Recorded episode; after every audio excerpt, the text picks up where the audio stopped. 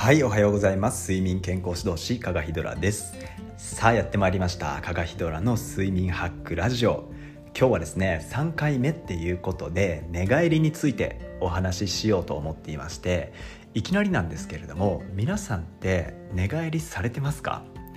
たまにですね寝返りがない睡眠が最高の睡眠っていう風に言われることがあるんですけれどもこれはですね完全に間違いなので忘れるようにしてください。これはですね寝返りをしなくなるような寝心地のマットレスを販売している会社のポジショントークですので絶対に鵜呑みにしないようにしてください。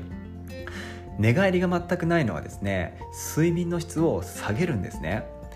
例えば夜中に目覚めたりとか朝起きた時に疲れを感じるっていう人はですねもしかすると寝返りがしにくいことが睡眠の質を下げてる原因かもしれないんですね。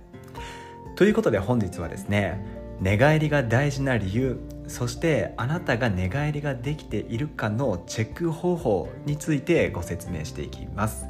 これ大げさな話じゃなくてですね寝返りがきちんとできるようになるだけでまるで生まれ変わったかのように眠りが変わったって感じられる方もいるくらいのですのでいやこれ本当にですね大げさな話じゃなくてそれぐらい変わるっていうこともあるんですよ。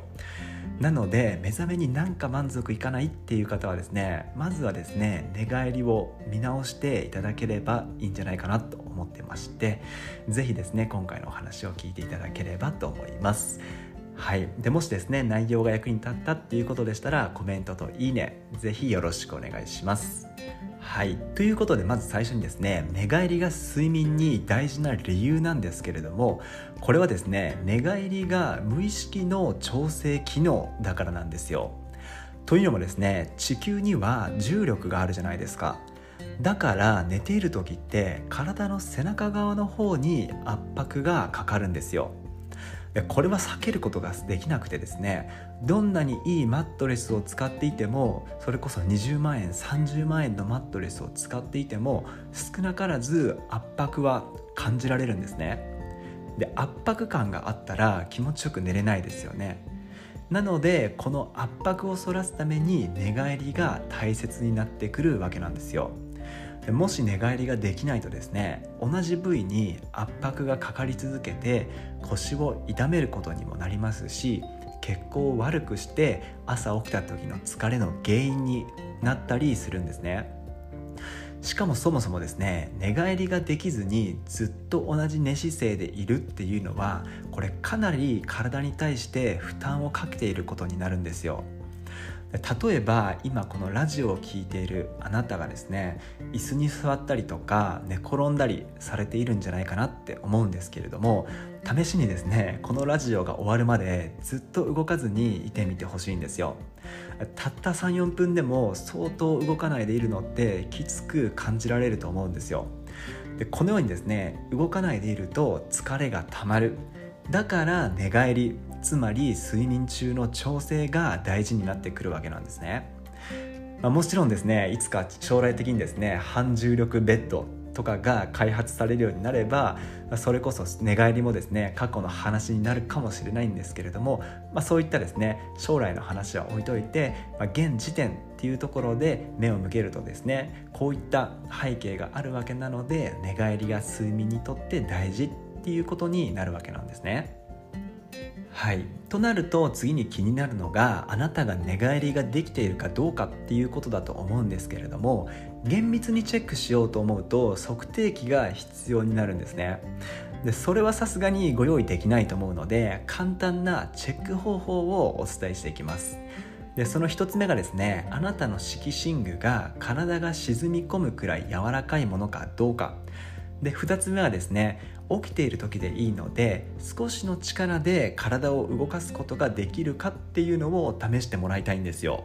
はい、でもしですね体が沈み込んでいて寝返りがしにくいなっていう風に起きている時に感じるくらいでしたら寝ている時はもうほぼほぼ確実に寝返りができていないっていう風に考えてもらっても結構なくらいですのでもしですねそのような色寝具を使っているっていう場合はですね寝具のせいで睡眠の質が下がっているっていうことが考えられますのでこういった時はですね買い替えることを検討してみてください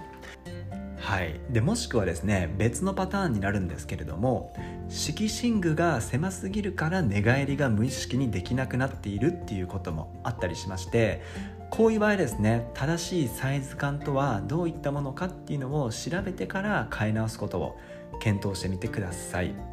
はい、でただですね厄介なことにですね寝返りが睡眠に大事なことと言いつつもですね寝返りが多すぎるっていうのはそれはそれで良くないことなんですね。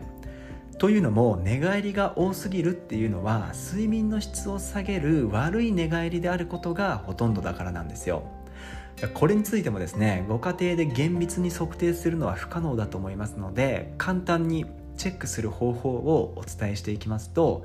寝返りをするために目覚める。色寝具と背中の間に隙間がある。色寝具に寝るとずーんと重い重力を感じる。